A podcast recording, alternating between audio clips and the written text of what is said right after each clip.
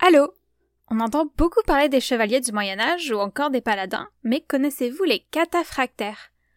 Un cataphractaire était une cavalerie lourde où l'humain et le cheval portent tous les deux une armure qui les couvre complètement. Le mot cataphractaire vient même du grec qui signifie totalement protégé. Imaginez ici un cheval couvert d'une cotte de maille qui pend sur ses côtés, avec un genre de chevalier qui n'en est pas un sur lui. Je sais pas vous, mais moi je me suis toujours demandé en regardant des films et des documentaires pourquoi le cheval était si peu protégé, le laissant exposé aux flèches, aux épées et aux lances ennemies. Ça me semble évident que c'est une énorme faiblesse.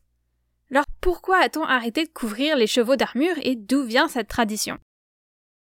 Ancêtres des chevaliers, les cataphractaires existaient au début de l'Antiquité classique jusqu'au Haut Moyen Âge, donc au début du Moyen Âge, en Europe, mais aussi en Asie mineure.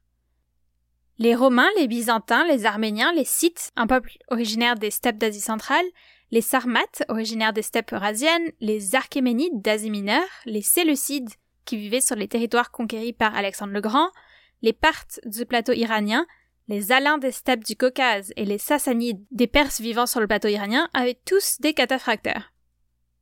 Les cataphractaires servaient essentiellement de première ligne d'attaque en brisant les formations d'infanterie de leurs adversaires.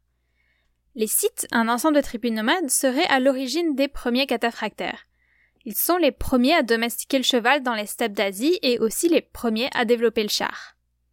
Les sites effectuèrent de l'élevage et des croisements sélectifs pour obtenir les meilleurs chevaux possibles, endurants et puissants, et si musclés qu'ils pouvaient se mouvoir avec sur le dos à la fois une armure très lourde et un homme portant lui-même une armure très lourde. L'utilisation du cheval pour la guerre et par l'aristocratie se développe dès moins 600 avant Jésus-Christ. Le cheval devient l'élément essentiel des armées perses qui étaient composées pratiquement uniquement de cavalerie. Les premières représentations de cavalerie lourde ont été découvertes dans les ruines de la ville assyrienne de Nimrod, fondée au XIIIe siècle avant Jésus-Christ. La cavalerie lourde avait été développée pour contrer les flèches utilisées par la plupart des ennemis des Assyriens. Cette cavalerie lourde est l'ancêtre des cataphractaires développés par l'Empire parthe au 1er siècle avant Jésus-Christ, qui pouvaient combattre à la fois à distance avec des arcs et au corps à corps avec des lances. Les Grecs sont les premiers Européens à faire face à des cataphractaires lors des guerres médiques du 5e siècle avant Jésus-Christ contre l'empire achéménide, qui est en fait le premier empire perse. Ils adoptèrent alors eux aussi les cataphractaires. Quant aux Romains, ils rencontrent leurs premiers cataphractaires lors de conflits avec les Grecs, mais ne les adoptent qu'après de multiples défaites face aux Scythes. Mais que portaient exactement les cataphractaires?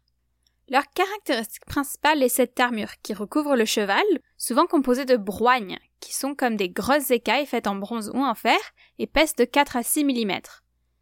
Une armure de cheval cataphractaire comptait autour de 1300 écailles et pesait autour de 40 kg. La fabrication de cette armure permet à la monture une assez grande flexibilité, mais lui procure aussi une résistance à l'impact des charges ennemies.